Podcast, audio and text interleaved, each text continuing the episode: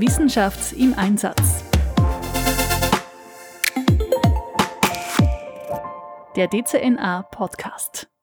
Wir haben in den letzten Jahren vor Covid im Schnitt 20 Hilfeansuchen pro Jahr bekommen. In, in den letzten vier Jahren sind wir jedes Jahr über 100 Anfragen. Also rein quantitativ ähm, sprengt das natürlich die Grenzen von dem, was ähm, in der Vergangenheit der Fall war. Als Profis im Katastrophenschutzbereich äh, darf man da auch nicht eine gewisse Müdigkeit aufkommen lassen, dass man immer wieder jedes Ereignis neu beurteilt und das ist das, was wir in Österreich auch machen.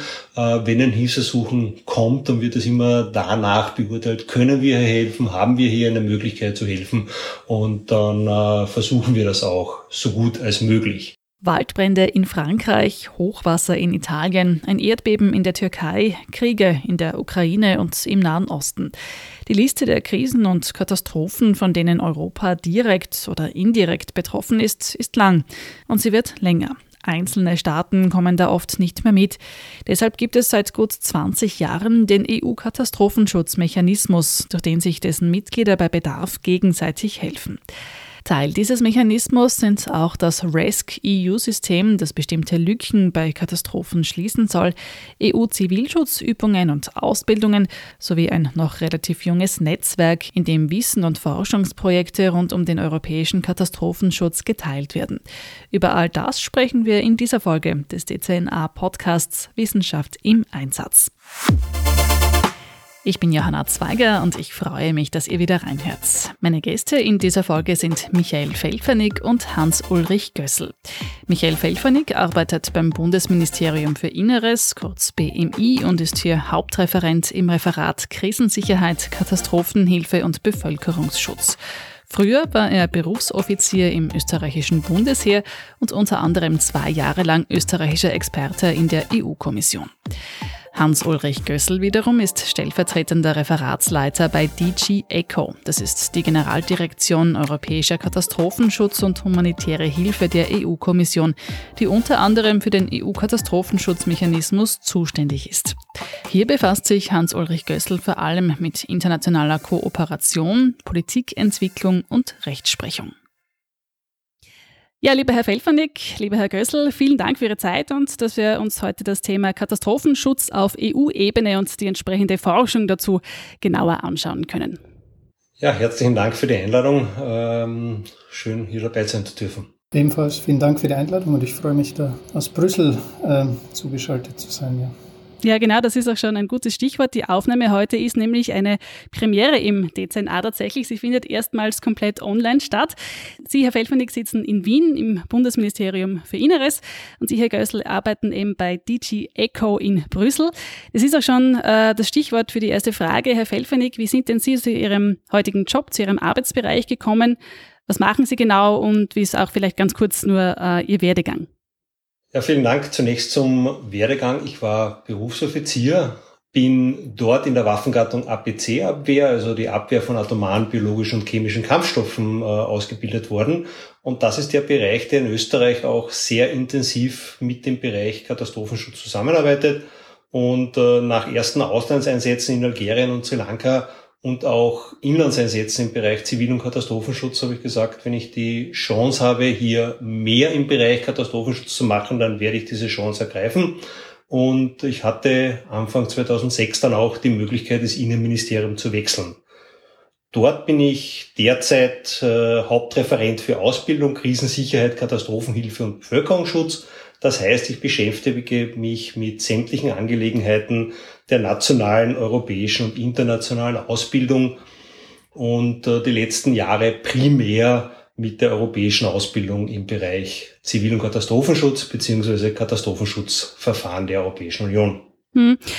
Was würden Sie sagen, ist vielleicht besonders interessant an Ihrem Job, besonders spannend? Was sind vielleicht so Schwerpunkte, mit denen Sie sich vielleicht auch besonders gerne befassen? Primär besonders interessant ist für mich, dass man mit sehr, sehr vielen unterschiedlichen Leuten zu tun hat, aus verschiedensten Bereichen der Verwaltung, aber auch der Einsatzorganisation ständig äh, am Laufenden bleiben muss, dass sich das Verfahren weiterentwickelt, dass sich die Ausbildungen weiterentwickeln und ähm, eigentlich immer am Puls der Zeit sein muss. Das sind die, die Hauptpunkte, die besonders äh, spannend sind in diesem Bereich. Mhm.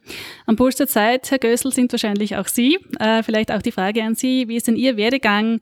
Was machen Sie genau? Ähm, wie sind Sie zu Ihrem heutigen Arbeitsbereich äh, gekommen?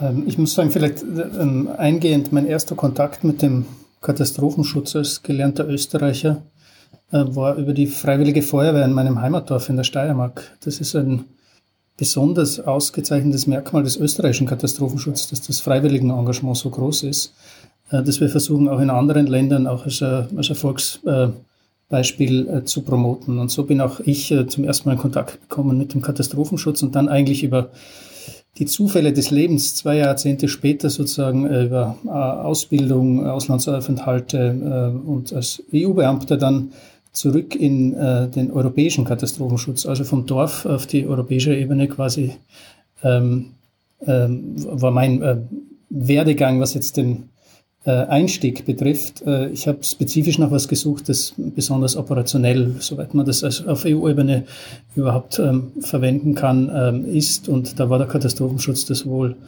ähm, naheliegendste, das man auf EU-Ebene finden kann. Bin da tatsächlich auch im operationellen Bereich gestartet, in der operationellen Analyse von Großschadenslagen.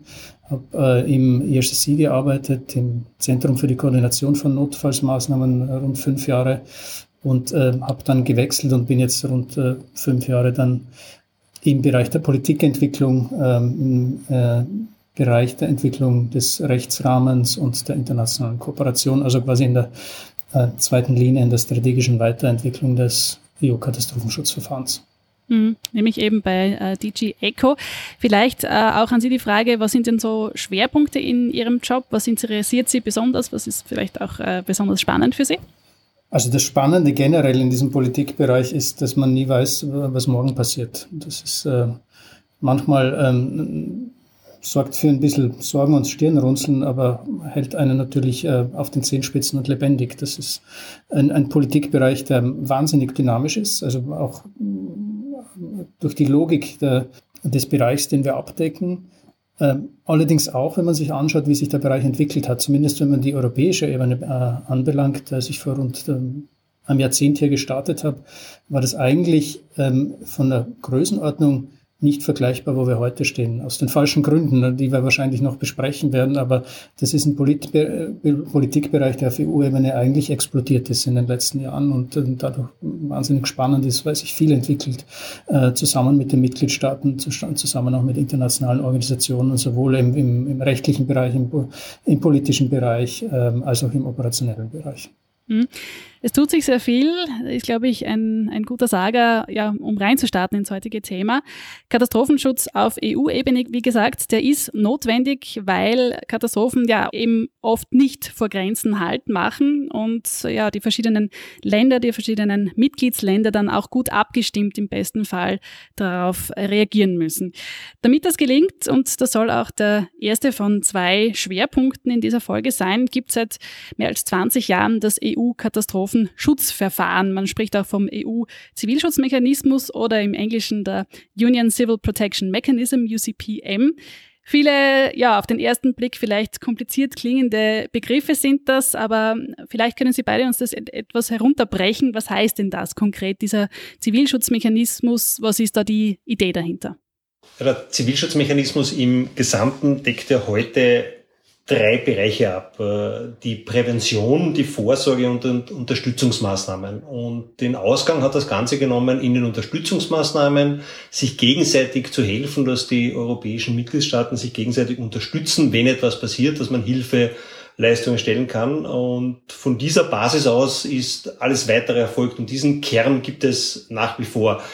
Ähm, in den Details ist es natürlich sehr komplex heutzutage, was es hier für eine Elemente gibt. Aber ähm, noch einmal Prävention, Prinzip vor allem geht es hier um Katastrophenrisiken. Welchen Risiken sind wir ausgesetzt auf europäischer Ebene? Wo sind die Risiken in verschiedenen Mitgliedsländern ähnlich zueinander? Im Bereich der Vorsorge geht es um den Bereich der Ausbildung und der Übungen vorbereitet sein auf Einsätze und wie gesagt weiterhin die Unterstützungsmaßnahmen. Und das ist die Entwicklung, die Hans-Ulrich Gössel angesprochen hat, die in den letzten Jahren sehr, sehr zugenommen hat. Es gibt zwar 20 Jahre das Katastrophenschutzverfahren, aber das heutige Verfahren ist mit dem, mit dem es vor 20 Jahren angefangen hat, eigentlich kaum mehr zu vergleichen. Mhm. Herr Gössel, vielleicht eine Ergänzung von Ihnen zu dieser Frage, zu dieser Einleitungsfrage? Ja, wie gesagt, ähm, ergänzend eben nochmal zu unterstreichen, dass dieses Verfahren, dieser Katastrophenschutz- oder Zivilschutzmechanismus sehr, sehr stark gewachsen ist äh, über die letzten Jahre. Ähm, qualitativ und quantitativ hat sich da einiges entwickelt, aber das Grundprinzip, ähm, das basiert auf der Rechtsgrundlage, ähm, ist das gleiche, dass wir unterstützen nationale Systeme. Ähm, das heißt, ähm, äh, wir agieren vor allem in äh, der Beantwortung von Krisens- und Schadenslage nur auf Anfrage eines ähm, Landes jedes Land auf der Welt, das Prinzip ist, dass das äh, sich konzentriert auf die Mitgliedstaaten, aber im Prinzip steht das jedem Land der Welt offen, kann eine Anfrage an uns schicken. Ähm, das ähm, trifft dann bei uns äh, im ERCC, das ist das ähm, Emergency Response Coordination Center, das ich eingangs erwähnt habe, das Zentrum für die Koordination von Notfallmaßnahmen ein und ähm, triggert dann quasi eine Nachricht an alle Länder, die daran teilnehmen. Das sind alle EU-Mitgliedstaaten und äh, zunehmend äh, beschränkt sich das nicht nur auf EU-Mitgliedstaaten, sondern auch auf, ähm, wird erweitert auf sogenannte teilnehmende Länder. Das sind, äh, müssen europäische Länder sein aufgrund unserer Rechtsgrundlage. Wir haben das in den letzten Jahren erweitert auf alle Staaten des Westbalkans, ähm, auf alle Länder des Westbalkans mit Ausnahme vom, ähm, des Kosovos. Ähm, äh, Norwegen, Island und die Türkei sind auch Mitglieder, also vollwertige Mitglieder und im letzten Jahr sind auch noch ähm, Moldau und Ukraine äh, zu diesem Verfahren hinzugekommen. Also es wird auch in der geografischen Ausrichtung breiter und natürlich auch in der inhaltlichen Ausrichtung. Wir werden wahrscheinlich dann noch äh, im Detail daran, äh, darauf eingehen. Aber äh, nochmal, der der Grundgedanke des Verfahrens ist, wenn ein nationales, ein nationaler Bedarf steht, äh, besteht ähm, auf der Präventionsebene, auf der Vorsorgeebene für Katastrophenfälle und in der Reaktion auf Katastrophenfälle, dann steht dieses europäische Verfahren quasi zur Verfügung, hier die nationalen Kompetenzen zu stärken. Mhm. Und kann das dann theoretisch jede Art einer Katastrophe sein oder mit welchen Dingen oder mit welchen Hilfsgesuchen kann man sich denn konkret an die EU in diesem Fall wenden? Es gibt quasi einen traditionell gewachsenen Kernbereich des der Naturkatastrophen, würde ich sagen. Also wo das Verfahren ähm, sich ähm, sehr schnell und sehr gut etabliert hat. Also die klassischen Fälle sind Erdbeben, Überflutungen, Waldbrände etc.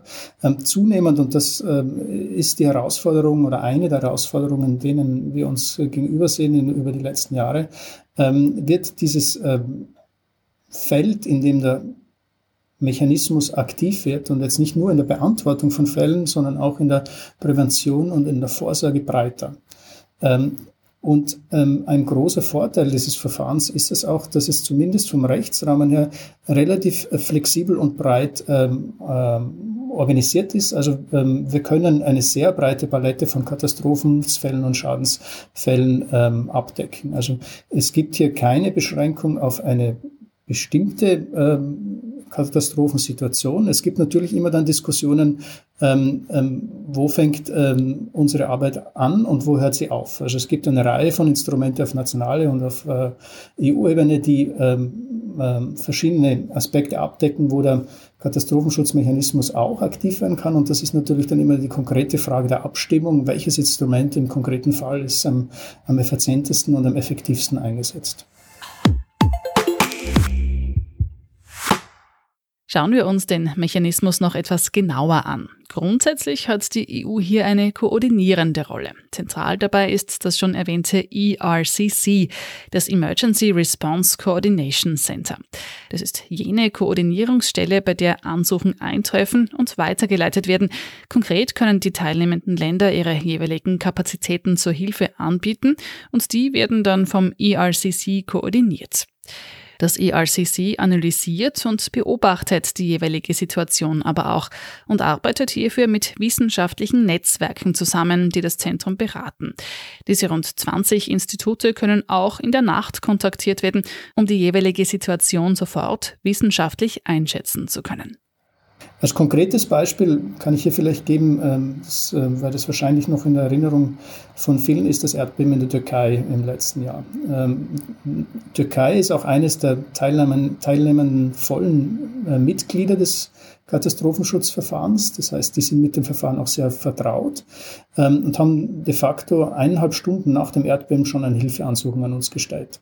Dann ging unter anderem auch sofort eine Hilfeanfrage von uns hinaus an das wissenschaftliche Institut, das uns für seismologische Risiken und Erdbebenschauenslagen beratet. Und innerhalb von drei Stunden haben wir einen ersten wissenschaftlichen äh, Bericht bekommen, wo wir auch sofort im Headquarters eine Einschätzung haben, wie sieht die Lage vor Ort aus. Also bevor noch die ersten Teams vor Ort sein können, haben wir dann schon erste Einschätzungen, begleitet wird das mit Satellitenbildern etc. Also es gibt eine ganze Reihe von Monitoring- und Situationsanalysen, Instrumente, die uns zur Verfügung stellen. Im konkreten Fall Türkei war es dann auch so, äh, dass bereits am selben Tag des Erdbebens die ersten Teams äh, vor Ort angekommen sind. Ähm, und die kommen bereits an mit einem Informationspaket, das ihnen einen zumindest einen ersten Überblick gibt, basierend auf wissenschaftlichen Einschätzungen, ähm, wie die Situation vor Ort aussieht. Und äh, unterstützt, wie gesagt, auch mit ähm, Satellitenbildern und qualitativen Einschätzungen, die über diese Satellitenbildern gelegt werden. Ähm, und dadurch können wir sehr, sehr schnell oder relativ schnell und effizient eben ähm, die verschiedenen Kapazitäten zur Verfügung stehen, äh, in den verschiedenen Ländern äh, koordinieren und effektiv dann einem Anfragenland zur Verfügung stellen. Beispiel kon konkret für die Türkei, das waren äh, innerhalb von weniger Tage ähm, insgesamt 39 Teams, also das sind Katastrophenschutzexperten mit ihrem Equipment. In dem Fall waren es vor allem Search and Rescue Teams, also Leute, die ähm, losgesandt ähm, werden, um Leute aus den Trümmern zu retten und medizinische Teams. Also insgesamt haben wir hier äh, zusammen mit den Mitgliedstaaten rund 1800 Experten entsandt innerhalb von wen wenigen Tagen. Die haben es auch geschafft, ähm, äh, mehr als 100 Menschen lebend aus den äh, Trümmern zu bergen. Und insgesamt die medizinischen Teams haben äh, mehr als 17.000 Menschen medizinisch erst versorgt. Also insgesamt ähm, ähm, ist das ein, ein, typisches klassisches Beispiel eigentlich, wie der Katastrophenschutzmechanismus funktioniert. In dem Fall haben alle Mitgliedstaaten, also 27 Länder, haben hier über das Katastrophenschutzverfahren ähm, Kapazitäten, sprich Teams und deren Equipment entsandt. Innerhalb von weniger Stunden äh, bis hin zu wenigen Tagen waren die dann von Ort und haben, wie gesagt, dann eben auch ähm, Tausende von Menschen ähm, Erstversorgte, medizinische Erstversorgung, Notunterkünfte, Notkleidung äh, etc. Insgesamt wurden da äh, drei Millionen an Hilfsgüter über, die, über das Katastrophenschutzverfahren in einem relativ kurzen Zeitraum ähm, abgewickelt und ähm, den Bedürftigen zur Verfügung gestellt. Das nur als konkretes Beispiel, wie das in der Beantwortung eines Hilfeansuchens relativ schnell mit Hilfe der wissenschaftlichen Unterstützung abläuft. Mhm, also es geht um ganz rasche, wirklich sehr konkrete Hilfe, ähm, die dann auch wirklich einen Unterschied machen kann und soll. Herr Welfernig, jetzt äh, aus österreichischer Sicht, äh, theoretisches Beispiel, äh, es gibt ein großes Hochwasser und man bräuchte ja, äh, Hilfe von Seiten der EU. Wie läuft das in Österreich ab? Also wie, wie kommt's, äh, wie ist der Weg hin zu dieser Beantwortung, äh, die der Herr Gößl gerade geschildert hat? Ja, zunächst einmal zu den äh, Ausführungen von Herrn Gössel. Das ist genau eine dieser spannenden und äh, sehr, sehr wertvollen Weiterentwicklungen des Katastrophenschutzverfahrens, dass heute die Teams nicht mehr komplett unvorbereitet in den Einsatz gehen ähm, und man nicht darauf warten muss, dass man Leute vor Ort schickt, äh, um eine Situationsanalyse machen zu können, sondern bereits im Vorfeld durch eine wissenschaftliche Bearbeitung, durch entsprechenden Know-how bereits entsprechende Schätzungen oder erste Lageabschätzungen machen kann. In Österreich äh, läuft es so, wenn ähm, das angesprochene Beispiel äh, Türkei äh, diese Information schlägt bei uns im Innenministerium auf, äh, im Lagezentrum des BMI. Dort gibt es die Bundeswarenzentrale. Und ähm, bei uns im Referat Krisensicherheit, Katastrophenhilfe und Bevölkerungsschutz gibt es einen ähm, Sachbearbeiter, der diese Information dann auch übersetzt und jetzt nicht nur übersetzen im Sinne von Englisch auf Deutsch übersetzen, sondern für Österreich entsprechend die Information aufbereitet und äh, an die Kontaktstellen bei den Einsatzorganisationen in anderen Ministerien, aber natürlich auch an die Bundesländer weitergibt. Ähm, die Einsatzorganisationen äh, Bundesländer, je nachdem, wie die Art der Katastrophe ist, äh, melden dann zurück, inwieweit sie wo mit welchen Teams äh, helfen können. Das äh, kann einerseits das österreichische Bundesheer sein mit der AFTRU, äh, aber auch eine Search and Rescue Einheit aus Vorarlberg, da arbeitet der Samariterbund, die Feuerwehr oder das österreichische Rote Kreuz oder eben ähm, Bundesländer, die entsprechend äh, reagieren. Dieses Angebot äh, wird dann ähm, an die Europäische Kommission, an das ERCC weitergegeben. Und das Schöne und das Gute in der Zusammenarbeit mit dem ERCC ist, dass von dort auch die Fragen dann beantwortet werden und dann äh, einheitlich auch aufbereitet werden wieder. Also wir würden mit den ersten Fragen nicht an die Türkei herantreten und die Türkei zusätzlich belasten, sondern die Fragen zunächst einmal an das ERCC stellen und äh, gehen auch davon aus, dass äh, viele dieser Fragen bereits vom ERCC entsprechend auch beantwortet werden können. Hm, das war jetzt das Beispiel, bei dem Österreich sozusagen Hilfe schicken könnte. Aber was wäre, wenn Österreich selbst Hilfe braucht? Wie würde das äh, in diesem Fall vielleicht ausschauen? Also einerseits ähm, natürlich die äh, politische Abstimmung, dass man sagt, okay, wir brauchen internationale Hilfe. Wir hatten das ja auch schon bei einem Waldbrand mit äh, Löschkapazitäten. Technisch funktioniert es sehr einfach. Technisch haben wir Zugang ins CECIS, ins gemeinsame Kommunikations- und Informationssystem und würden hier dann eben ein Hilfsersuchen stellen mit äh, den Ressourcen, die dann auch tatsächlich benötigt werden. Also technisch ist es ganz eine einfache Sache. Diese Information schlägt dann auf für den ERCC, aber parallel dazu auch bei allen EU-Mitgliedsländern und auch bei den Teilnehmerstaaten, sofern sie bereits äh, über das CECIS verfügen. Und die Kommission würde dann an die weiteren Teilnehmerstaaten auch diese Information weitergeben. Hm. Also CECIS ist vielleicht nur kurz zur Erklärung sozusagen die Plattform, äh, auf der alle diese Abstimmungen passieren, oder? Genau, CECIS ist das äh, gemeinsame Kommunikations- und Informationssystem auf äh, dieser Plattform funktioniert die Kommunikation. Das ist eine sichere Plattform. In dieser Plattform sind auch bestimmte Ressourcen, bestimmte Bewältigungskapazitäten bereits eingemeldet. Und äh, man kann sich das so vorstellen, man hat ein Logbuch, wo man seine Einträge macht und alle anderen können unmittelbar mitlesen, äh, was hier geschrieben wird, was hier gefragt wird, was hier geantwortet wird. Äh, man hat auch eine Übersicht der Hilfsangebote und der Hilfsannahmen. Äh, sprich, wenn wir eine Hilfsanfrage haben, sehen alle gleichzeitig, äh, das wird äh, gebraucht.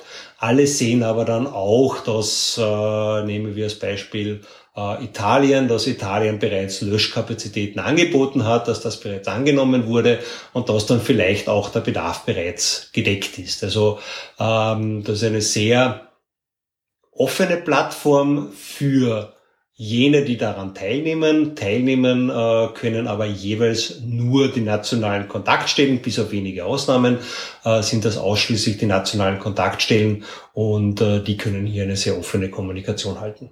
Mhm.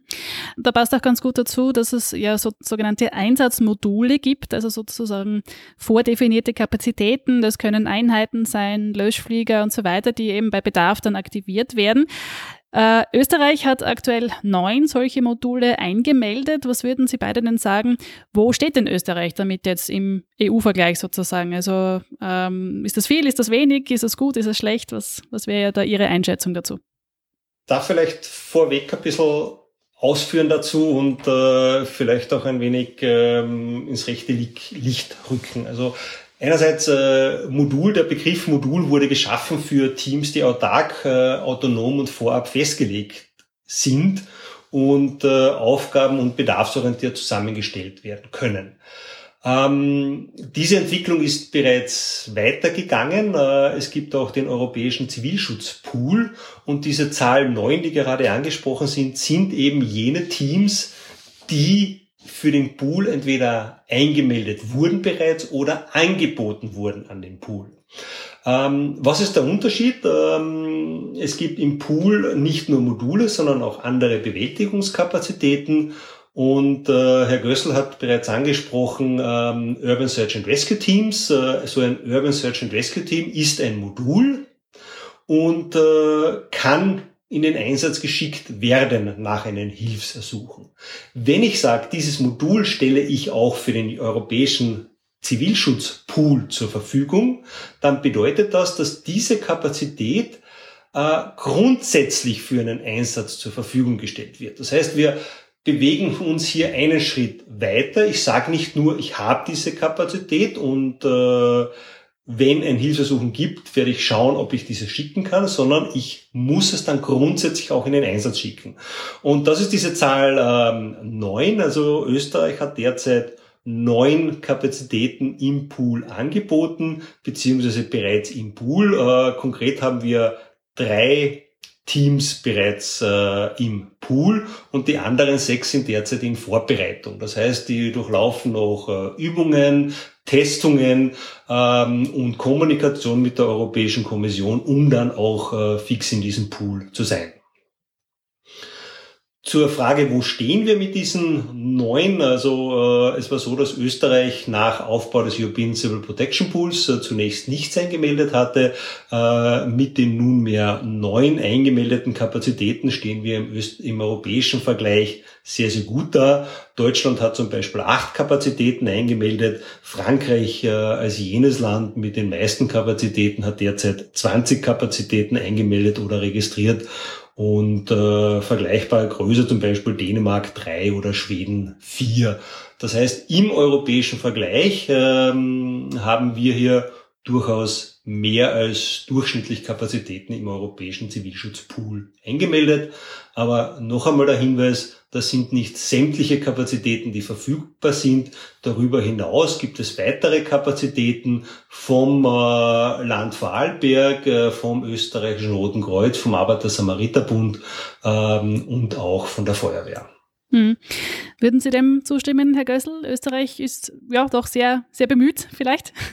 Ja, durchaus. Wobei ich auch die, die Bemerkung teile, man sollte sich hier vielleicht nicht auf einzelne Zahlen festlegen. Der Europäische Katastrophenschutzpool ist ein Instrument unter vielen oder unter mehreren, wie man sich in diesem Katastrophenschutzmechanismus einbringen kann. Wie gesagt, das ist ein freiwilliges äh, Solidaritätsinstrument. Ähm, es gibt hier äh, keine Verpflichtung.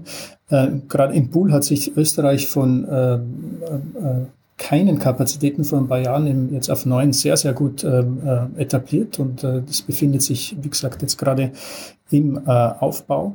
Generell ist zu sagen, dass äh, Österreich ähm, ein sehr aktives Mitglied dieses Katastrophenschutzmechanismus ist. Also es gibt ähm, insgesamt laut unserer Zahlen hier, ich glaube seit 2016, ähm, nahezu 80 äh, Fälle, wo Österreich auf Hilfeansuchen von anderen Ländern reagiert hat. Also die Österreicher sind quasi fast immer mit dabei.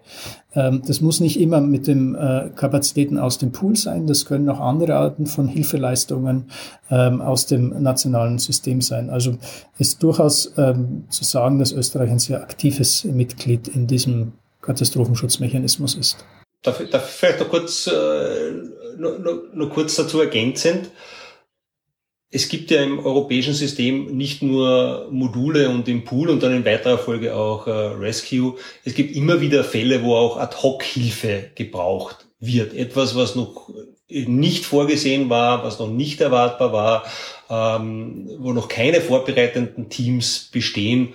Und äh, wir haben das gesehen im Zusammenhang mit Covid, aber auch mit der Ukraine-Hilfe zum Beispiel, dass man hier immer wieder flexibel bleiben äh, muss und nicht darauf sich fixieren darf, das sind Module oder das sind andere Bewältigungskapazitäten, sondern immer wieder Ad-Hoc-Hilfe ebenfalls äh, zur Verfügung stellen muss und da auch sehr, sehr kreative Wege beschreiten muss. Mhm. Sie haben die Beispiele Ukraine und äh, Corona, also die Corona-Pandemie erwähnt. Es wären vielleicht sowieso zwei durchaus interessante Beispiele, auf die wir noch kurz eingehen könnten. Ähm, bei der Ukraine ist es ja so, hier ist ja, geht es ja nicht um, um jetzt die klassische äh, Naturkatastrophe, sondern das ist ja eine militärische Sache. Also es geht hier um den, den Bevölkerungsschutz. Inwiefern äh, wird da geholfen oder wird hier äh, von Seiten der EU was gemacht? Und ähm, wie, wie schaut es da aktuell auch aus vielleicht? Ja, prinzipiell ist vielleicht dazu zu sagen, wie ich eingangs erwähnt habe, dass der Katastrophenschutzmechanismus nicht nur für Katastur Naturkatastrophen äh, eingesetzt werden kann, sondern für alle Fälle von äh, Krisen oder Schadenslagen und es den, den Mitgliedstaaten oder den teilnehmenden Staaten obliegt, im Anlassfall ähm, Hilfeleistungen über dieses Verfahren zur Verfügung zu stellen. Ukraine ist auf jeden Fall ähm, jetzt nicht nur für den Katastrophenschutz, sondern für eine Reihe von Politikbereichen ein, ähm, ein Spezialfall oder ein Gamechanger im, äh, im, im größeren Kontext. Ähm, das Katastrophenschutzverfahren hat sich hier ähm, sehr, sehr gut etabliert. Das liegt vor allem daran, weil wir ähm, sehr schnell äh, logistisch, operationell äh, vor Ort waren. Also wir haben es schneller geschafft als andere, würde ich jetzt mal argumentieren. Koordinierte Hilfe, also jetzt nicht einzelne bilaterale Hilfe, koordinierte Hilfe ähm, in vor Ort zu bekommen, haben drei Logistikzentren ähm, an, äh, in äh, Grenzgebieten zur Ukraine aufgebaut, über die das abgewickelt wurde. Ähm, ein Spezialfall auch, also zum einen, weil wir schnell waren und relativ äh, effizient waren, ähm, dank auch der äh, massiven Unterstützung aus den verschiedenen Mitgliedstaaten, aber auch ein Spezialfall, weil das natürlich ein, eine sehr ungewöhnliche Schadenslage ist, die sich über Jahre hinweg zieht, zusammen mit ähm, äh, Covid ähm, ein absoluter Spezialfall, der das Verfahren natürlich auch an seine Grenzen bringt und eine Reihe von Reflexionen auf unserer Seite jetzt aufwirft. Ähm, wie kann sich das Verfahren in solchen Situationen ähm, nachhaltig ähm, gestalten, dass wir langfristig auch äh, Hilfeleistungen ähm, vor Ort bringen können. Insgesamt, äh, hier nur ein paar Zahlen zu geben, haben wir wir zusammen mit den Mitgliedstaaten ähm, rund 100.000 Tonnen an Hilfsgütern über die letzten Monate in die äh, Ukraine gebracht. Es wurden mehr als 3000 Patienten aus der Ukraine äh, evakuiert. Es wurden eine Reihe von ähm, Maßnahmen getroffen, um die Ukraine in der ABCA-Abwehr zum Beispiel zu unterstützen, also auf Gefahrenlagen im atomaren oder im chemischen, biologischen Bereich etc. Also insgesamt ist das mit Sicherheit die größte Operation der letzten 20 Jahre in, im Katastrophenschutzverfahren, ähm, wo wir auch neue Bereiche aufgestoßen haben. Wir haben zum Beispiel im, im äh, Kontext die Energiesicherheit der Ukraine zu stützen, ähm, sehr massive Hilfe äh, geleistet und leisten das nach wie vor. Es wurden mehr als 5500 Generatoren in die Ukraine geliefert, 2700 äh, Transformatoren und insgesamt mehr als 300.000 Hilfsgütern im Zusammenhang mit äh, Energieerzeugungen. Ähm, es wurde eine sehr breite Palette, also eine ungewöhnlich breite Palette ähm, für das Katastrophenschutzverfahren äh, an Hilfsgütern in die Ukraine gebracht, zum Beispiel Schulbusse oder Kommunikationstechnologie, das eigentlich ähm, nicht im klassischen Bereich des Katastrophenschutzverfahrens liegt. Allerdings, es hat sich angeboten, weil wir eben etablierte und äh, gut funktionierende logistische äh, Kanäle zur Verfügung gestellt haben, um auch solche Hilfeleistungen zu bringen. Also insofern ist das ein sehr ungewöhnlicher Einsatzfall ähm, für, das, für, den, für das europäische Katastrophenschutzverfahren, allerdings auch ein sehr erfolgreiches. Also wir sehen auch, es hat auch uns geholfen, ähm, das Verfahren ähm, weiterzuentwickeln und weiter zu etablieren, bis hin ähm, zur ähm, Tatsache, dass wir von Drittstaaten Anfragen bekommen haben, also ähm, von, von Ländern, ähm, wie Kanada, Japan, ähm, die angefragt haben, ob sie dieses Verfahren nicht auch nutzen könnten, um Hilfsgüter in die Ukraine zu bekommen. Ähm, zusätzlich eine Reihe von Reflexionen, die sich aus diesen Operationen ergeben, wie wir mit nicht klassischen Akteuren im Katastrophenschutz zusammenarbeiten oder verstärkt zusammenarbeiten wollen. Also wir haben viele Initiativen gesetzt, wiederum zusammen mit den Mitgliedstaaten, äh, um beispielsweise Hilfslieferungen aus der Privatwirtschaft auch über das Verfahren abwickeln zu können. Ähm, äh, also es gibt hier eine, eine weite Palette von Entwicklungssträngen und weiteren Möglichkeiten, die sich aus dem Beispiel Ukraine für den europäischen Katastrophenschutz ergeben. Hm. Es geht also doch teilweise auch um Hilfe, die sich über Jahre hinweg zieht. Also es ist nicht so, dass nur Katastrophen oder, oder Krisen be behandelt werden, die vielleicht wenige Wochen dauern, sondern äh, teilweise viel, viel länger. Äh, nur auch eine Zahl noch zum Thema Corona. Also ähm, zwischen 2020 und 2022 ist aufgrund der Corona-Pandemie dieser äh, erwähnte Mechanismus äh, ja weit mehr als 200 Mal aktiviert worden, also ein absoluter Rekord. Ähm, was ist denn, wenn es um so langfristige Krisen und Katastrophen geht? Was sind denn da ganz konkrete Herausforderungen? Ist es einfach ähm, die schier unfassbar große Zahl an, an Hilfsgesuchen, die man kriegt vielleicht? Oder was, was sind da konkret die Probleme, mit denen man bei solchen langfristigen Dingen zu kämpfen hat? Also äh, prinzipiell, wenn man sich die Herausforderungen für dieses Verfahren, zum Teil habe ich das in, ähm, gerade auch angesprochen, ansieht, ähm, sehen wir uns, man kann es vielleicht in drei großen Trends zusammenfassen, ähm, sehen wir uns drei großen Trends gegenüber. Ähm, zum einen ähm, Konsequenzen des Klimawandels. Wir hatten, äh, ich habe die letzten Daten vom letzten Jahr jetzt noch nicht final zur Verfügung, aber wenn wir uns anschauen, der Waldbrandsaison 2022, wir hatten einen 250-prozentigen Anstieg der verbrannten Fläche in Europa im Vergleich zum Durchschnitt seit Beginn der Aufzeichnungen vor mehr als 20 Jahren. Wir haben in dem einen Jahr die Fläche ähm, ein Viertel der Fläche von Belgien, die in Europa verbrannt ist. Das äh, entspricht geschätzt einem wirtschaftlichen Schaden von zwei Milliarden Euro und 25 Millionen Tonnen CO2-Ausstoß. Also ähm, das sieht man dann, und das kann man übersetzen, im Bereich des Katastrophenschutzverfahrens, nicht nur in der Beantwortung von ähm, äh, Krisen. Wir haben, kriegen natürlich mehr, deutlich mehr Anfragen äh, für Hilfeleistungen, haben Kapazitäten zusammen mit den Mitgliedstaaten auch entsprechend weiterentwickelt. Ähm, es stellt sich alle auch, allerdings auch die Frage, ähm, wie können wir insbesondere auch in der Prävention besser darauf reagieren? Also auch Präventionsmaßnahmen für Waldbrände, wo jetzt wir dann über den Katastrophenschutz hinausgehen im Bereich der Agrarpolitik, der Umweltpolitik. Das ist auch eine äh, Aufgabe, der wir uns zusehend gegenübersehen, dass wir sozusagen Bewusstsein schaffen in anderen Politikbereichen, um Katastrophen ähm, am besten ähm, gar nicht zustande kommen zu lassen. Also wir bekommen deutlich mehr Anfragen, wie Sie gesagt haben. Ähm, das stellt dann eine Reihe von qualitativen Fragen an das Verfahren, wie im Bereich der Ukraine äh, bereits erwähnt, also dass wir neue Sektoren ähm, abdecken könnten, sollten oder zumindest angefragt werden. Ähm, neue Akteure, die Zivilgesellschaft, wie bereits erwähnt, die Privatwirtschaft oder auch Drittländer, vor allem die Wissenschaft, dass wir die stärker einbinden könnten.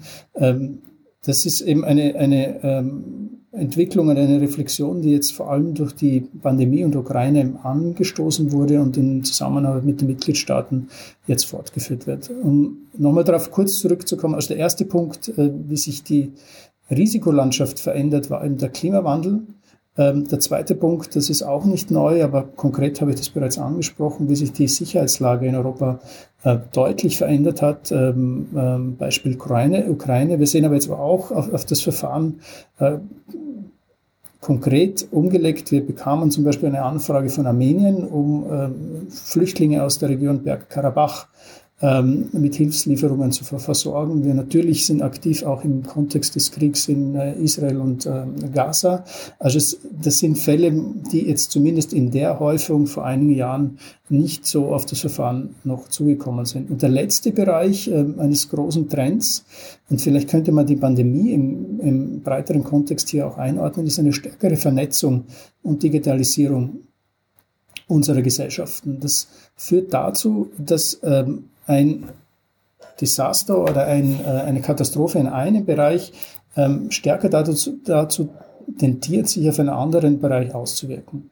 Ähm, oder sich stärker ausbreitet, wenn man das eben, als das vor einigen Jahren der Fall oder Jahrzehnten der Fall gewesen wäre, wenn man das auf die, den Fall der Pandemie ähm, umlegen. Ähm, ein Beispiel hier ist auch die Gefährdung kritischer Infrastruktur durch ähm, zum Beispiel auch Digitalisierung von kritischer Infrastruktur, wo wir jetzt auch als Katastrophenschutzverfahren uns stärker einbringen, wie wir hier einen Beitrag ähm, auch in der, in der Prävention und in der Vorsorge leisten können. Insgesamt, und äh, äh, das ist dann die Bottomline, sehen wir uns nicht nur mehr Katastrophen gegenüber, sondern komplexeren und stärker sektorenübergreifenden äh, Katastrophen und, wie Sie eben angesprochen haben, Katastrophen, die sich zum Teil auch deutlich länger ähm, äh, halten, als das im klassischen Katastrophenschutzbereich oder des Bereichs unseres Verfahrens der Fall ist, wo wir im Normalfall ein paar Wochen aktiv sind und jetzt sind es ähm, äh, zum Teil auch schon ein paar Monate oder im Fall der Ukraine auch schon ein paar Jahre. Also das stellt eine Reihe von ähm, Anforderungen ähm, an das System ähm, und da sind wir im Austausch mit den Mitgliedstaaten, um ähm, weitere Anpassungen eventuell äh, an diesem System vornehmen zu können. Mhm. Der Austausch mit den Mitgliedstaaten ist gefallen. Herr Felfenig, vielleicht äh, aus österreichischer Sicht eine Ergänzung dazu, zu diesen angesprochenen Herausforderungen? Ja, einerseits äh, sieht das Katastrophenschutzverfahren auch vor, dass nach 90 Tagen ein Hilfsersuchen erlischt, sofern nicht neue Kenntnisse in irgendeinem Bereich hinzukommen. Und gerade bei diesen langen Ereignissen kann man auch dazu sagen, dass man die durchaus auch in verschiedene Phasen gliedern kann. Also Corona-Pandemie am Anfang und die Hilfsersuchen am Anfang haben sich vor allem darauf bezogen, dass Personen repatriert werden, nach Hause gebracht werden und hierfür würde das Katastrophenschutzverfahren aktiviert. Danach hatten wir äh, auch eine Phase, wo sehr, sehr viele Handschuhe, persönliche Schutzausrüstungen und dergleichen benötigt wurden. Also das gleiche Ereignis, aber unter einem komplett anderen Aspekt. Äh, in weiterer Folge dann Impfstoffe, dass Impfstoffe benötigt werden und Hilfsersuchen von Drittstaaten für Impfstoffe und dergleichen. Also äh, auch, auch derartig lange Ereignisse lassen sich entsprechend gliedern. Äh, bei der Ukraine ist es ähnlich. Primär ging es am Anfang um persönliche Schutzausrüstung für Zivilschutzkräfte in der Ukraine. In weiterer Folge dann eben um, um Generatoren, zwischendurch ein Hilfsersuchen für Schulbusse. Äh, also immer wieder neue Färbungen äh, und neue Bedarfe, die hier entstehen. Natürlich ist es äh, da auch wichtig und als Profis im Katastrophenschutzbereich darf man da auch nicht eine gewisse Müdigkeit aufkommen lassen, dass man immer wieder jedes Ereignis neu beurteilt und das ist das, was wir in Österreich auch machen. Äh, wenn ein Hilfsersuchen kommt, dann wird es immer danach beurteilt, können wir hier helfen, haben wir hier eine Möglichkeit zu helfen und dann äh, versuchen wir das auch so gut als möglich. Ähm, eine weitere Einschränkung, die vielleicht auch erwähnenswert ist, ähm, das ist natürlich etwas, was nur EU-Mitgliedstaaten trifft, aber wenn es auch so ist, dass ein Mitgliedsland mehrfach für die gleiche Katastrophe oder für die gleiche Art von Katastrophen ähm, Hilfsersuchen stellt, dann äh, besteht hier auch die Möglichkeit von Seiten der Europäischen Kommission Präventions- und Vorsorgemaßnahmen vorzuschlagen, Teams vorzuschicken, um das zu beurteilen. Damit ähm, vermeidet man, äh, dass Staaten sich nur auf die Hilfsersuchen verlassen, sondern dass sie auch entsprechende Präventions- und Vorsorgemaßnahmen setzen.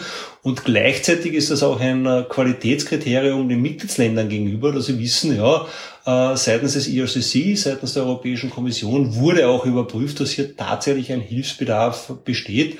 Das heißt, wir verlassen uns hier durchaus auch auf die qualitätvolle Beurteilung von den Kollegen in Brüssel. Hm, genau. Das ist vielleicht eine gute Überleitung zum Thema RESC-EU. Das ist sozusagen etwas, was es zusätzlich zu den schon angesprochenen ähm, Modulen beziehungsweise zum Mechanismus an sich gibt. Ähm, das sind quasi EU-Einheiten, also von der EU finanzierte Einheiten. Vielleicht auch hier die Frage, was hat es damit konkret auf sich? Welche Lücken versucht man hier vielleicht auch zu schließen mit dieser Initiative? Ähm, man kann sich das visuell vielleicht als eine Pyramide vorstellen. Also Rescue ist ähm, kein alleinstehendes ähm, Element, sondern Teil ähm, der Kapazitäten, die unter dem europäischen Katastrophenschutz zur Verfügung gestellt werden, wie wir das eingangs schon besprochen haben. ein anderes Element ist der europäische Katastrophenschutzpool oder spontane nationale Kapazitäten, die ähm, im Anlassfall zur Verfügung gestellt werden. Also die Hierarchie dieser Pyramide ist eher so, dass ähm, zuerst kommen die nationalen spontanen Kapazitäten und der europäische Katastrophenschutzpool, wo ähm, Mitgliedstaaten und teilnehmende Länder auf freiwilliger Basis Kapazitäten in diesem Pool zur Verfügung stellen. Die müssen dann auch zur Verfügung gestellt werden. Die werden von äh, uns kofinanziert, es sei denn, es gibt einen nationalen Anlassfall. Dann kann äh, äh, die nationale Behörde sagen, es, wir haben konkretes Beispiel jetzt gerade einen Waldbrand bei uns selbst, den müssen wir äh, vorrangig abdecken. Deshalb können wir ein entsprechendes Pool, obwohl das in diesem Katastrophenschutzpool äh, eingemeldet ist, ähm, leider nicht zur Verfügung stellen.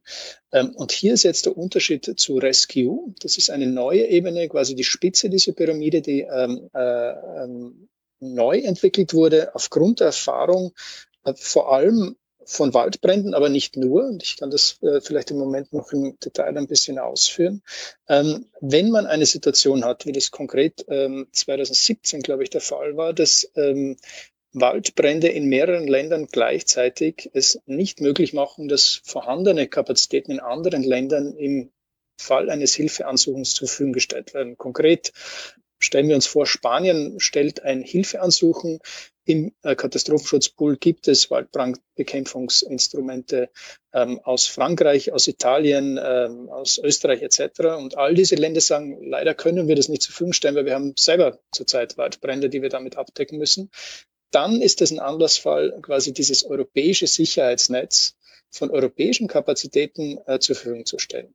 Das sind rechtlich betrachtet ähm, nach wie vor nationale Kapazitäten. Die werden äh, von Mitgliedstaaten und teilnehmenden Ländern in der nationalen Struktur aufgebaut, werden allerdings zu 100 Prozent aus dem EU-Budget finanziert. Das heißt, dass die strategische Entscheidung des Einsatzes dieser Kapazitäten ähm, auf europäischer Ebene erfolgt. Also wenn jetzt, um beim gleichen Beispiel zu bleiben, Spanien die Anfrage stellt, dann ist in dem Fall Italien Frankreich oder Österreich verpflichtet, sollten sie so eine Rechtskapazität zur Verfügung haben, aufgebaut haben mit hundertprozentiger äh, äh, EU-Finanzierung, diese dann auch ähm, zur Verfügung zu stellen. Unterschied zum Katastrophenschutzpool. Ähm, das hat eingeleuchtet im Fall der Waldbrände vor äh, fünf, sechs Jahren. Wir haben jetzt die Beobachtung gemacht, dass ähm, das nicht nur in diesem Fall Sinn macht, sondern auch ein konkretes Beispiel, wie ähm, gerade vorhin angesprochen, im Fall der Covid-Pandemie, hatten wir ähm, ganz zu Beginn der Pandemie mehrere Anfragen von Mitgliedsländern, eben medizinisches äh, Schutzgerät, äh, Masken, Handschuhe, äh, Schutzkleidung etc., äh, ob wir das über das Verfahren äh, zur Verfügung stellen könnten. Jetzt war jetzt aber die gleiche oder noch schlimmere Situation, dass natürlich alle Länder gleichzeitig von der gleichen Schadenslage, von der gleichen Katastrophe betroffen wurden und niemand konnte diese Masken zu anderem Land zur Verfügung stellen. Und das war wiederum ein Anflussfall, ähm, solche Kapazitäten unter Rescue aufzubauen. Mittlerweile haben wir in einer relativ breiten Palette in Abstimmung mit den Mitgliedstaaten solche Rescue-Kapazitäten aufgebaut oder befinden sich jetzt, haben zumindest die Rechtsgrundlagen geschaffen, dass sich diese Kapazitäten jetzt im, im äh, Aufbau befinden, ähm, so dass wir mittlerweile nach strategischen Kriterien verteilt in 22 EU-Ländern äh, solche Kapazitäten in verschiedenen Bereichen, also medizinische Versorgung, im ABC-Schutz, im, im Fall äh, von Notfallunterkünften, in Energieversorgung, Transport, Logistik etc. solche Rescue-Kapazitäten auch entweder bereits zur Verfügung haben oder diese äh, sich im Aufbau befinden. Insgesamt ähm, ähm, wurde da für die Verhältnisse des europäischen Katastrophenschutzes ähm, relativ viel Geld investiert. Das sind ähm, mehr als drei Milliarden Euro über die letzten Jahre ähm, und sehen da auch, ähm, dass das ähm, sehr konkret ähm, bereits ähm, positiv auch genutzt wird. Wir hatten allein im letzten Jahr 24 äh, Mobilisierungen dieser Reserven, dieses Rescue Sicherheitsnetz, wo nicht ausreichende nationale Reserven nicht nur in dem betroffenen Land, sondern auch von den teilnehmenden Ländern zur Verfügung gestellt werden konnten. Und äh, also in 24 Fällen konkret wurden solche Kapazitäten bereits im letzten Jahr dann entsandt. Mhm. Herr Feldfenig, vielleicht von Ihnen eine Ergänzung dazu. Es ist ja, wie angesprochen, so, dass das ein von der EU finanziertes Sicherheitsnetz sozusagen ist. Das heißt im Umkehrschluss, dass äh, die einzelnen Mitgliedstaaten vielleicht nicht ganz so äh, ein, ein direktes Sagen auch haben. Wie wird denn diese Initiative von Mitgliedstaaten selbst gesehen und im konkreten Fall von Österreich? Ja, grundsätzlich ist es ja nicht so, dass äh, hier die Kommission etwas vorgibt und jeder muss mitziehen. Da sind schon äh, entsprechende Diskussionen dahinter, Gespräche dahinter, wo auch Österreich entsprechend vertreten ist. Das heißt, letzten Endes äh, wurde und, und wird die Rescue-Entscheidung auch von Österreich getragen. Und äh, es gibt ja bei Rescue, äh, wie Herr Gössel ausgeführt hat, entsprechende Einschränkungen. Also sind wirklich Kapazitäten, die nicht oder nicht im ausreichenden Maß vorhanden sind. Und äh, dass dies funktioniert und funktioniert hat, da lässt sich an einem einfachen Beispiel festmachen. Waldbrandbekämpfung aus der Luft mit Helikoptern äh, gab es von Anfang an äh, mit der Erfindung der Module. Ähm, nur hat kein Land so etwas eingemeldet. Dann gingen wir weiter mit dem europäischen Zivilschutzpool. Auch hier keine Einmeldung von Waldbrandkapazitäten aus der Luft mit Helikoptern. Und die erste Rescue-Kapazität, die dann eingemeldet wurde, war eben genau diese Kapazität Waldbrandbekämpfung aus der Luft mit Helikoptern. Ähm, sprich, das zeigt schon, dass diese Maßnahme wirkt und auch gewirkt hat. Und eine wichtige weitere Einschränkung, die es bei Rescuers auch gibt, ist, dass diese primär für EU-Mitgliedsländer vorgesehen ist. Das heißt, es ist nicht grundsätzlich vorgesehen, dass Rescue-Kapazitäten außerhalb von EU-Mitgliedsländern bzw. Teilnehmerstaaten des europäischen Katastrophenschutzverfahrens Anwendung finden. Die Ausnahme ist, äh, wenn entsprechend viele EU-Bürger von dieser Katastrophe betroffen sind. Man denkt hier zum Beispiel an den äh, Tsunami in Südostasien im Dezember 2004. Da waren natürlich viele Europäer betroffen. Bei einer ähnlichen Katastrophe könnten auch Rescue-Kapazitäten den Einsatz finden. Aber das ist eben auch eine ganz wichtige Einschränkung, dass äh, hier diese Kapazitäten im europäischen Raum vor allem Verwendung finden. Wenn ich ähm, ergänzend zu dem Punkt äh, Rescue noch hinzufügen kann, wir haben unseren Rechtsrahmen ähm, 2019 überarbeitet und das war eines der neuen ähm, und größeren äh, Innovationselemente in dieser Überarbeitung, die bei einigen Mitgliedstaaten durchaus mit Skepsis betrachtet worden ist. Ähm, in, aus unserer Sicht äh, hat sich das jetzt sehr erfolgreich etabliert. Äh, wie gesagt, 22 Mitgliedstaaten haben solche Kapazitäten ähm, aufgebaut oder befinden sich im äh, Aufbau solcher Kapazitäten. Ähm, und wie auch bereits äh, erwähnt, das sollte natürlich, und das ist ein Missverständnis, das man ähm, auf unserer Ebene immer wieder ähm, erklären sollte, ein ergänzendes Element. Also Rescue ist dazu da, in ähm, Extremsituationen eine Lücke zu schließen. Es ist auf keinen Fall dazu da, nationale Kompetenzen und nationale Kapazitäten zu ersetzen. Wir hatten allerdings jetzt in den letzten Jahren aufgrund der ähm, nicht so positiven Entwicklung der europäischen Risikolandschaft ähm, zunehmend Fälle, wo der Einsatz dieser Rescue-Kapazitäten äh, angefragt wurde und auch ähm, dann stattgefunden hat. Wichtig in dem Kontext, und das war ein Missverständnis, äh, das wir auf verschiedenen Seiten ähm, zu klären hatten, ist, dass diese Kapazitäten die werden strategisch auf europäischer Ebene gesteuert, sprich der Einsatz, die Einsatzentscheidung fällt auf europäischer Ebene. Die integrieren sich allerdings natürlich in den nationalen Einsatz. Also es ist nicht so, dass Europa hier mit ähm, die EU, die Europäische Kommission mit einer eigenen Flotte dann in eine Krisenregion fliegt und dort äh, medizinische Teams ähm, äh, oder Waldbrandbekämpfungsteams, was auch immer, sozusagen ähm, separat koordiniert, sondern die werden entsandt und dann der nationalen Behörde zur Verfügung gestellt und integrieren sich dann natürlich in die nationale Koordination. Hm, okay. Ähm, ja, bevor es überhaupt noch zu diversen Hilfsangeboten und äh, so weiter kommen kann, ist es natürlich wichtig, dass die Leute, die da involviert sind, auch ganz genau wissen, was sie hier tun, äh, dass sie dafür trainiert sind, dass sie ausgebildet sind.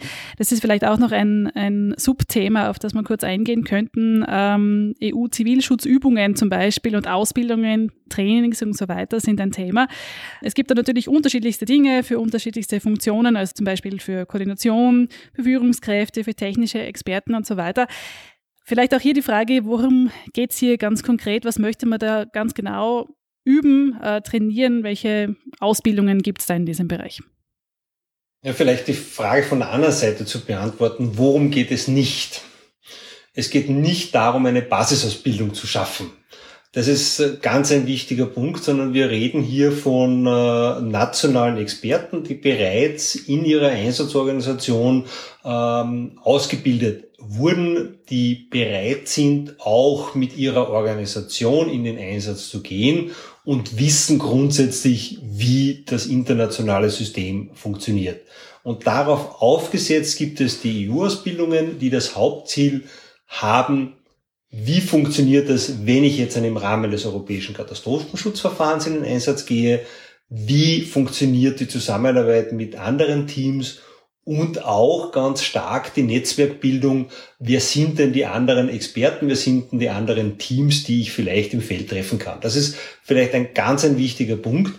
Ähm, dennoch gibt es äh, natürlich einen sogenannten Union Mechanism Introduction Kurs, also einen Basiskurs äh, über den Mechanismus, wie funktioniert, wie funktioniert der Mechanismus. Wir haben die Corona-Zeit auch genutzt dazu, das komplette Ausbildungsprogramm zu überarbeiten, das komplette Ausbildungsprogramm auch äh, fit für die Zukunft zu machen, Online-Ausbildungen stärker zu integrieren und nicht nur asynchrone Online-Ausbildungen, sprich eine normale Online-Schulung hier anzubieten, sondern auch Online-Videokonferenzen mit den Experten durchzuführen, um hier etwas ressourcenschonender zu arbeiten und die Zeit vor Ort etwas zu reduzieren bei den Ausbildungen.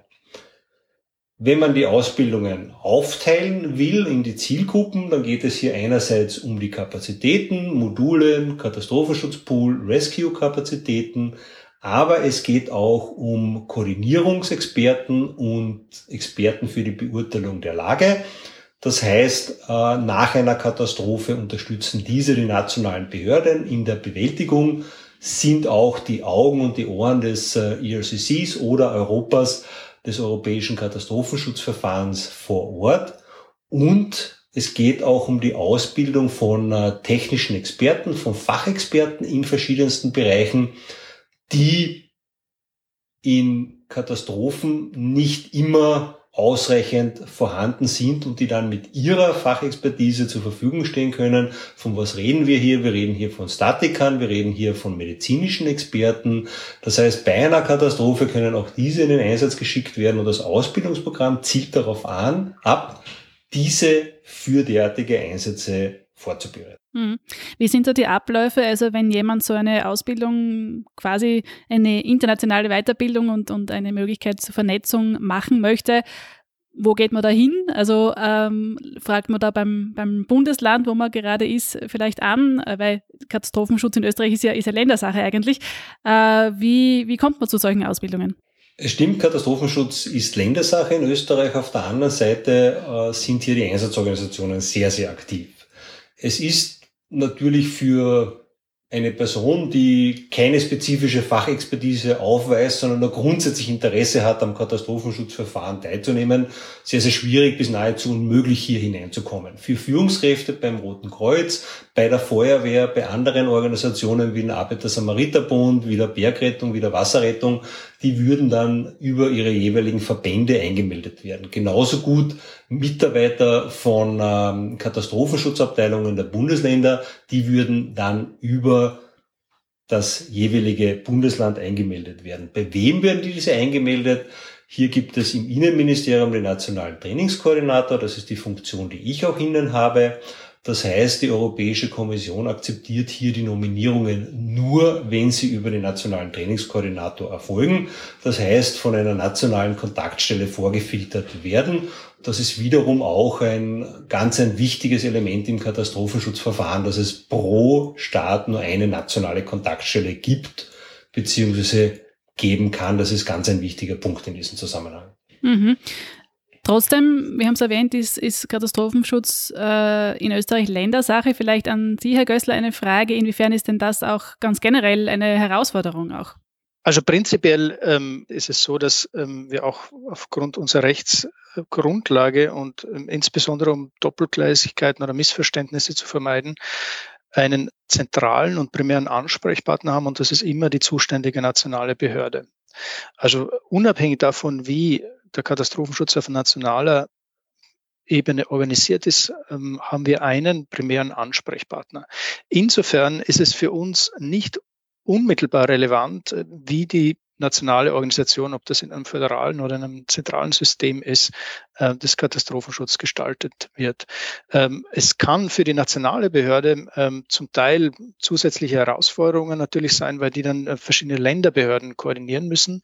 Es kann allerdings auch eine Stärke des nationalen Systems sein, weil natürlich eine gewisse Diversität und Vielfältigkeit aus diesem ähm, föderal, aus einer föderalen Struktur entstehen kann. Also äh, für uns macht es auf europäischen Ebene in der Koordination einen relativ kleinen Unterschied, weil, wie gesagt, der erste, die erste Anlaufstelle immer zu ähm, die nationale Behörde bleibt. Ja, die Bundesländer sind für den Katastrophenschutz zuständig. Für die internationale Koordination ist aber eindeutig das Bundesministerium für Inneres zuständig. Ähm, das heißt auch äh, hier ganz klar und auch von allen akzeptiert, dass wir diejenigen sind, die die Personen auf die Ausbildungen und dann auch auf die Übungen schicken. Und Unterschied Ausbildung, Übung, ähm, Personen, die dann im Katastrophenschutzverfahren ausgebildet wurden, haben dann auch die Möglichkeit, an Übungen teilzunehmen. Wir sind in Österreich aber nicht nur Teilnehmer an Übungen, sondern wir richten diese Übungen immer wieder aus. Im letzten Jahr gab es eine große kofinanzierte Übung Formatex in Oberösterreich. Im Herbst äh, letzten Jahres hat aber auch das österreichische Rote Kreuz eine Modul, Modul-Exercise, eine Modulübung in Niederösterreich äh, organisiert und ausgerichtet. Also ähm, Österreich ist hier nicht nur präsent mit Personen auf Kurse zu schicken, sondern auch immer wieder Kurse und Übungen auszurichten. Österreich ist auch präsent und das soll ein zweiter Schwerpunkt dieser Folge sein im EU-Wissensnetz für Katastrophenschutz, im Union Civil Protection Knowledge Network, kurz UCPKN. Dieses Wissensnetz bringt die verschiedenen Akteure und Organisationen aus den Bereichen des Katastrophenschutzes und Managements zusammen, also etwa politisch Verantwortliche, Einsatzkräfte, Forschende, aber auch die Privatwirtschaft. Durch einen strukturierten Austausch im UCPKN sollen diese Akteure noch besser koordiniert und damit auch der EU-Katastrophenschutzmechanismus unterstützt werden. Das ist insgesamt relativ neu. Das war auch ein Element der Reform äh, von 2019. Also die Rechtsgrundlage ist ein paar Jahre alt. Der entsprechende Durchführungsbeschluss, der dieses Wissensnetzwerk äh, de facto dann ähm, rechtlich etabliert hat, ähm, stammt von 2021. Also ein relativ ähm, neues äh, Netzwerk, eine neue Initiative.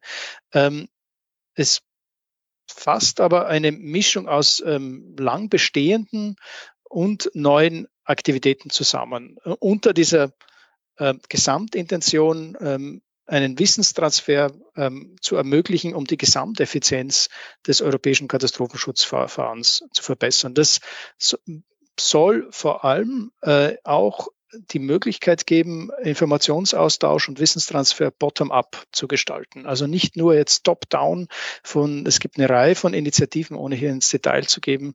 Zum Teil haben wir es angesprochen, Übungen und Ausbildungsprogramme, ähm, ein Programm für ein Exchange von Experts, Peer Reviews ähm, etc., die ähm, von der europäischen Ebene sozusagen angeboten werden und die von den verschiedenen Akteuren in diesem Wissensnetzwerk aufgegriffen werden kann, können. Es soll aber auch vor allem jetzt die Möglichkeit äh, schaffen, bottom-up Initiativen zu starten, ähm, vor allem thematische äh, Foren zu schaffen, einen Austausch, aus dem dann in weiterer Folge ähm, Initiativen von uns kreiert werden können, ähm, um einen strukturierten Austausch zwischen den verschiedenen Akteuren zu ermöglichen. Mhm, also ein Rahmen für Austausch, die Vernetzung haben wir auch schon mehrfach angesprochen. Heute ist natürlich gerade ähm, bei Dingen auf EU-Ebene sehr, sehr wichtig. Es werden auch äh, viele Forschungsprojekte zum Beispiel vorgestellt auf dieser Plattform, nenne ich es jetzt einmal. Ähm, Herr Felfendig, vielleicht aus österreichischer Sicht, wer ist denn aus Österreich zum Beispiel dabei bei diesem äh, Netzwerk und wie können sich Kolleginnen und Kollegen aus Österreich hier auch ganz konkret einbringen? Ja, die Vertretung im Wissensnetzwerk äh, erfolgt ebenfalls durch das Bundesministerium für Inneres. Wir haben hier verschiedene Vertreter. Einerseits sind wir im sogenannten Knowledge Network Board vertreten. Es gibt einen wissenschaftlichen Kontaktpunkt. Äh, es gibt Kontaktpunkte für Ausbildung und Übungen und für die Risikoanalyse beziehungsweise ähm, verschiedene Szenarienbildung. Äh, hier wiederum im Fall von äh, Projekten, die ausgeschrieben werden von der Europäischen Kommission, dann ist es weniger eine Frage, wie kann ich jetzt am Wissensnetzwerk äh, selber teilnehmen, sondern hier sehen auch die Ausschreibungen schon entsprechend vor, dass Inhalte dem Wissensnetzwerk zur Verfügung gestellt werden. Ein konkretes Beispiel vor der Bildung des Wissensnetzwerks hatten sämtliche Projekte ihre eigenen Projektwebsites. Jetzt mag man sagen, ja, kein Problem, jetzt müssen sie es am Wissensnetzwerk zur Verfügung stellen. Der wesentliche Unterschied ist, dass äh, diese Knowledge Network Website ähm, jetzt einen zentralen Informationspunkt darstellt, wo man wirklich alle Projekte findet und es ist auch eine entsprechende Nachhaltigkeitsbildung, weil nach Projektende, es kostet natürlich auch eine Website zu hosten, nach Projektende, nach einer gewissen Zeit ist die Website dann weg und die Information ist im Prinzip verloren. Und äh, das wird durch das Wissensnetzwerk vermieden. Wir sind aber beim Wissensnetzwerk noch nicht dort, wo wir eigentlich in der Gesamtheit hinwollen, dass es auch einen äh, entsprechenden Austausch zwischen einzelnen Experten gibt. Da gibt es erste Gruppen, die sich gebildet haben, zum Beispiel die Gruppe der nationalen Trainingskoordinatoren. Aber es ist jetzt nicht so, dass hier einzelne Experten ähm, ein Netzwerk äh, an und für sich, an und für sich schon haben. Ähm, in der weiteren Folge ist geplant, weitere Aktivitäten auch einzubinden, also zum Beispiel Horizon-Projekte dort auch einzubinden. Ähm, aber was auch ein wichtiger Punkt ist im Bereich der Forschung, wir reden hier nicht von Grundlagenforschung, die über andere Mittel finanziert werden, sondern wirklich sehr angewandte Forschung, die dann tatsächlich im Katastrophenschutzverfahren auch einen Mehrwert bilden. Und hier auch kann dann über die Knowledge Network Website auch nachgesehen werden, welche Projekte gibt es schon in diesem Bereich, was waren die Ergebnisse, wer waren die Partner und wo habe ich Anknüpfungspunkte, um einfach Doppelarbeiten oder Doppeltforschungen zu vermeiden, dass man übersieht, naja, vor drei Jahren gab es schon ein ähnliches Projekt mit Ergebnissen, äh, nur hat dieser keiner weiter beachtet, weil es eben keine weitere Finanzierung gab. Was auch ein wichtiger Punkt ist, und äh, von Hans-Ulrich Gössel wurde bereits angesprochen, diese wissenschaftliche Zusammenarbeit, auch diese hat sich äh, ergeben aus einem ersten Projekt, das über die Europäische Kommission finanziert wurde. Und heute ist eben diese wissenschaftliche Beurteilung bei Einsatzvorbereiten, äh, bei Einsatzvorbereitung ein äh, Prozess, der standardmäßig angewandt wird. Ähm, das gab es ebenfalls äh, aus einer Projektentwicklung, weitere Projekte, wo auch Österreich führend war.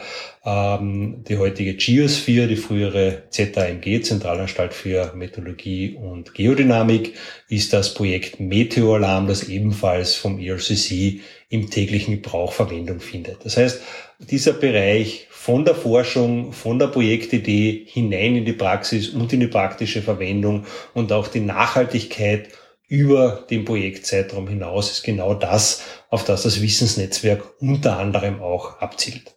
Hm, also zusammengefasst könnte man vielleicht sagen, es ist auf alle Fälle eine wichtige Initiative, es ist aber noch nicht ganz dort, wo man es vielleicht gerne haben möchte, jetzt vom, vom Fortschritt her sozusagen, aus österreichischer Sicht. Es, es wird hier in diesem Bereich sicherlich in den nächsten Jahren noch sehr viel Entwicklung geben. Ähm, wir sind schon weiter, als wir vor ein paar Jahren waren. Aber ich bin mir sicher, dass gerade dieses Wissensnetzwerk in den nächsten Jahren noch weiter ausgebildet wird. Und ganz ein wichtiger Punkt ist, wir haben ja heutzutage nicht zu wenig Information, wir haben zu viel Information, nur ist diese manchmal am falschen Platz. Und das Wissensnetzwerk soll eben genau das abbilden, dass ich die Information, die ich benötige, die ich suche, auch an einer zentralen Stelle finde und entsprechend für mich verwerten kann. Hm. Das führt uns, glaube ich, eh schon zum Abschluss und zum Ausblick dieser Folge. Ähm, könnten wahrscheinlich noch sehr lange über den Katastrophenschutz auf EU-Ebene und alles, was damit zu tun hat, äh, ja, sprechen, aber wir müssen dann doch langsam zum Ende kommen. Deshalb vielleicht noch ein kurzer Ausblick in die Zukunft sozusagen. Nehmen wir wieder die beiden Schwerpunkte her. Herr Felfenig, Sie haben es eh schon kurz angesprochen, deshalb vielleicht von Ihnen, äh, Herr Gössel, noch eine Ergänzung zum Thema UCPKN. Ähm, was kann dieses Netzwerk in den kommenden Jahren vielleicht noch leisten? Was, was kann sich da noch weiterentwickeln und vielleicht noch verbessern aus Ihrer Sicht? Also zum einen ist natürlich, wie äh, ich erwähnt habe, das ein ähm, relativ junges Kind. Ähm, das ist zwei Jahre alt. Ähm, Allerdings mit Strukturen, die jetzt auch zum Teil schon über zwei Jahrzehnte gewachsen sind. Also es ist da einiges in diesem Netzwerk, das äh, bereits besteht und zu holen ist.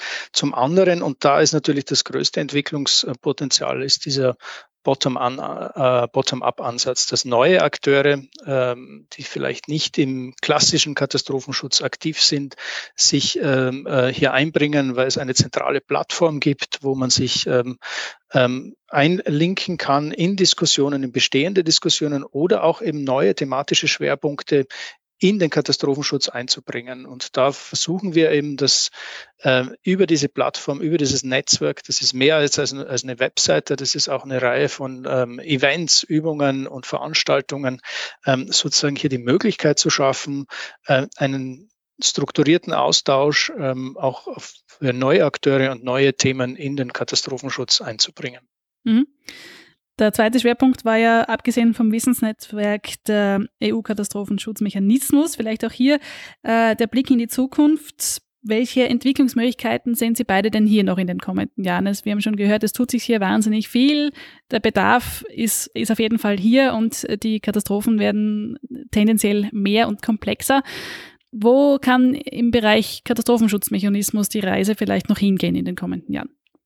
Also viele der heutigen Entwicklungen basieren ja jeweils auf Katastrophen und sind in der Nachfolge von Katastrophen entstanden. Also während Covid begonnen hat, im ersten Jahr von Covid 2020 wurde das Katastrophenschutzverfahren bereits überarbeitet und entsprechend angepasst. Äh, das heißt, wir werden, glaube ich, in Zukunft weitere Ereignisse sehen, die einfach technisch eine Anpassung des Katastrophenschutzverfahrens und eine Weiterentwicklung des Katastrophenschutzverfahrens notwendig machen.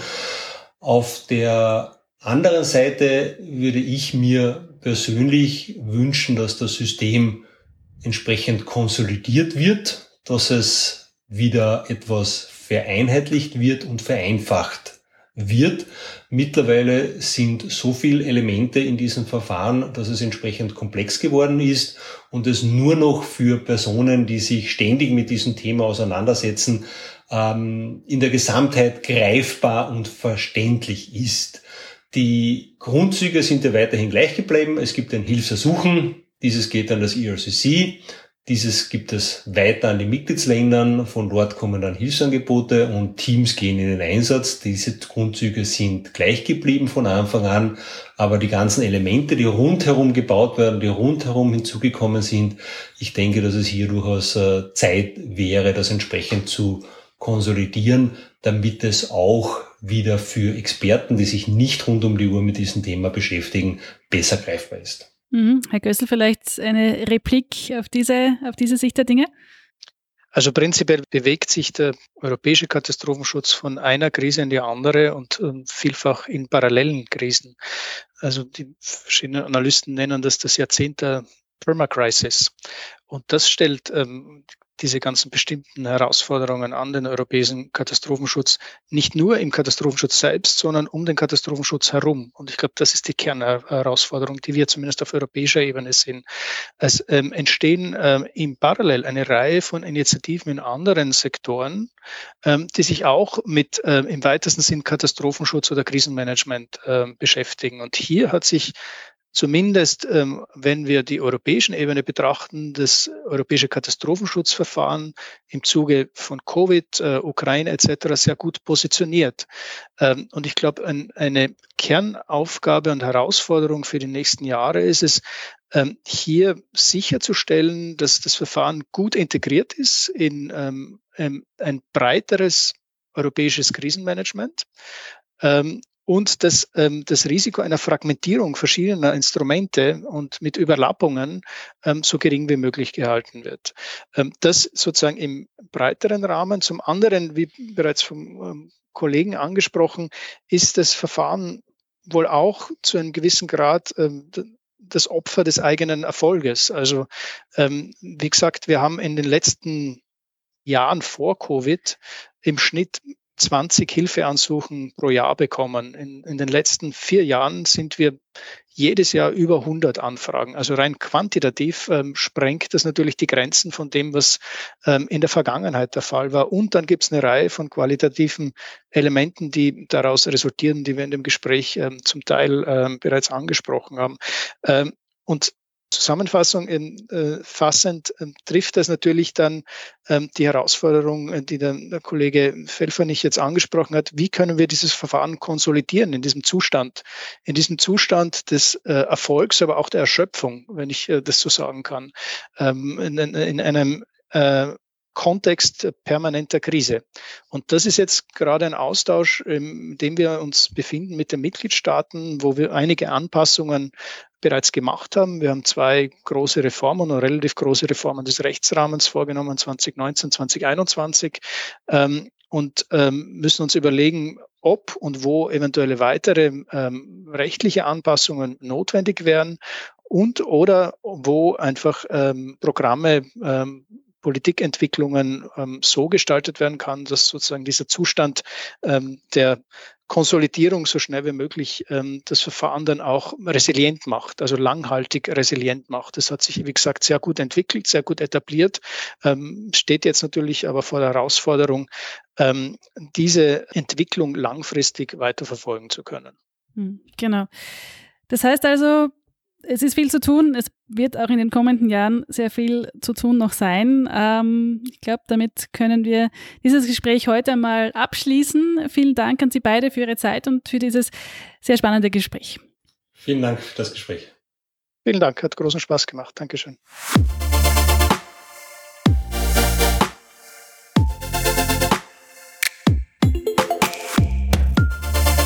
In den Show Notes zu dieser Folge findet ihr unter anderem einen Überblick, wo, warum und wie oft der europäische Katastrophenschutzmechanismus im vergangenen Jahr 2023 aktiviert wurde. Und hier sind auch weitere Infos zur RESC EU-Initiative und dem UCPKN Wissensnetz verlinkt. Damit sind wir am Ende dieser Folge angelangt. Wenn sie euch gefallen hat, dann lasst gerne ein paar Sterne da. Falls ihr weitere Themenideen oder Feedback für unseren Podcast habt, dann schreibt gerne ein Mail an podcast.dcna.at. Wissenschaft im Einsatz hört ihr auf allen gängigen Podcast-Plattformen und auf unserer Website dcna.at. Vielen Dank fürs Zuhören und bis zum nächsten Mal.